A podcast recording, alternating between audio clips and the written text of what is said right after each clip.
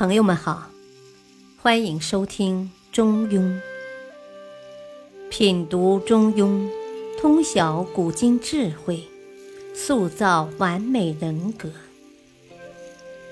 原著：战国子思，播讲：汉乐。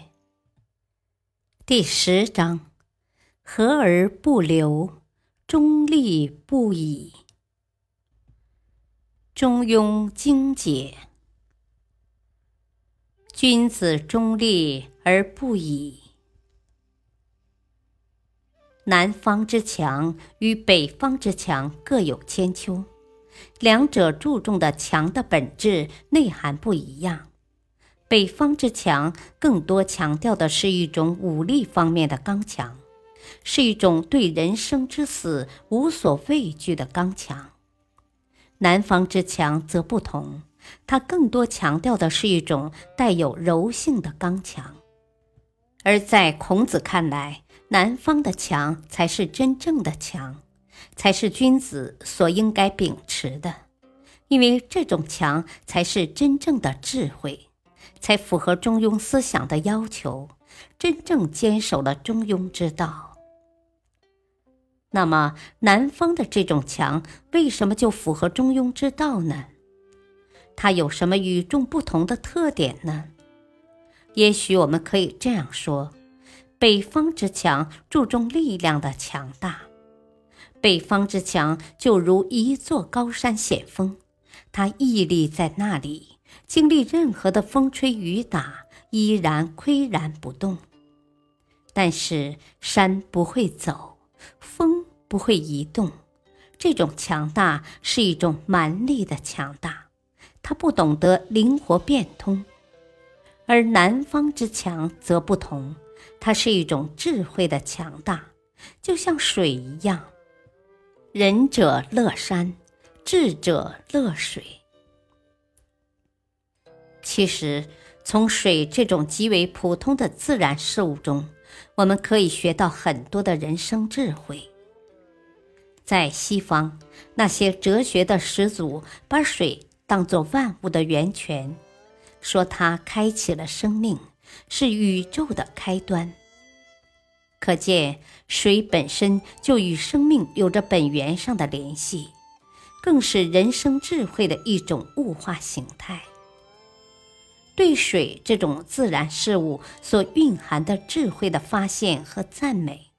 不仅仅是出现在西方思想的源头，我们的先贤们也已经认识到了水中包含的无限丰富的人生智慧。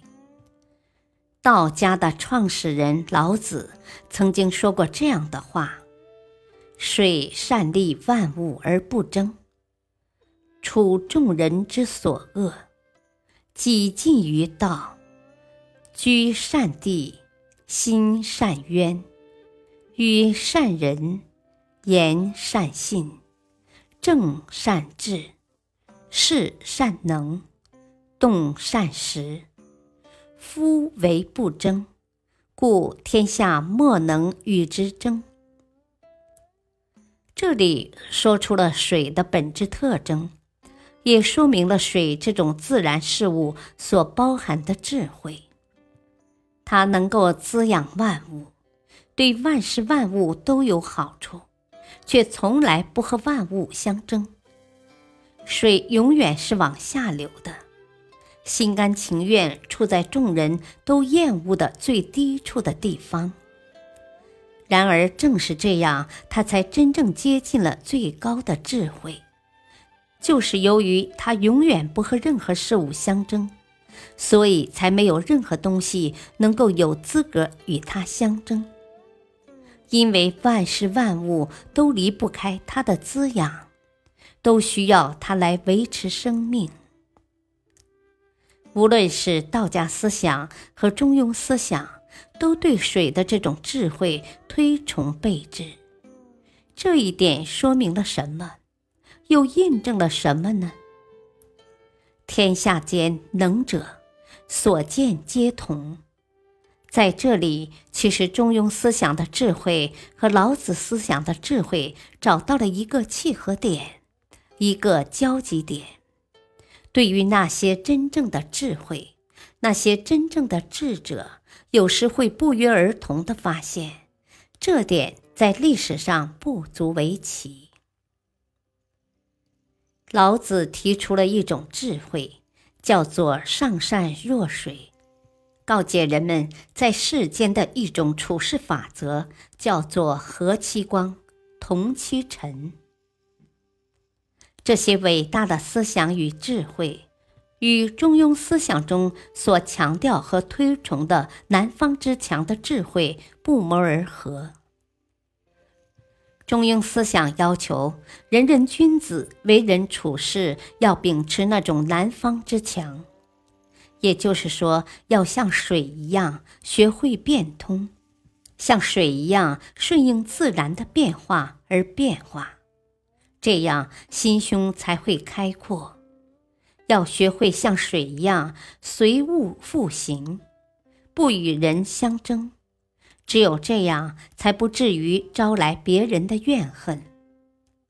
还有一点非常重要，那就是要学会怎么尽可能的帮助他人获得成功，如何去滋养别人。只有这样，自己的成功才会更加容易。谁有随物复形、以柔克刚的个性与智慧，这正是中庸思想所要求和提倡的。水的这种特征，正是中庸之道的精髓所在。对待万事万物，自然而然，恰到好处。为人处事中立而不倚，无过之而无不及，这正是中庸思想的智慧。感谢收听，再会。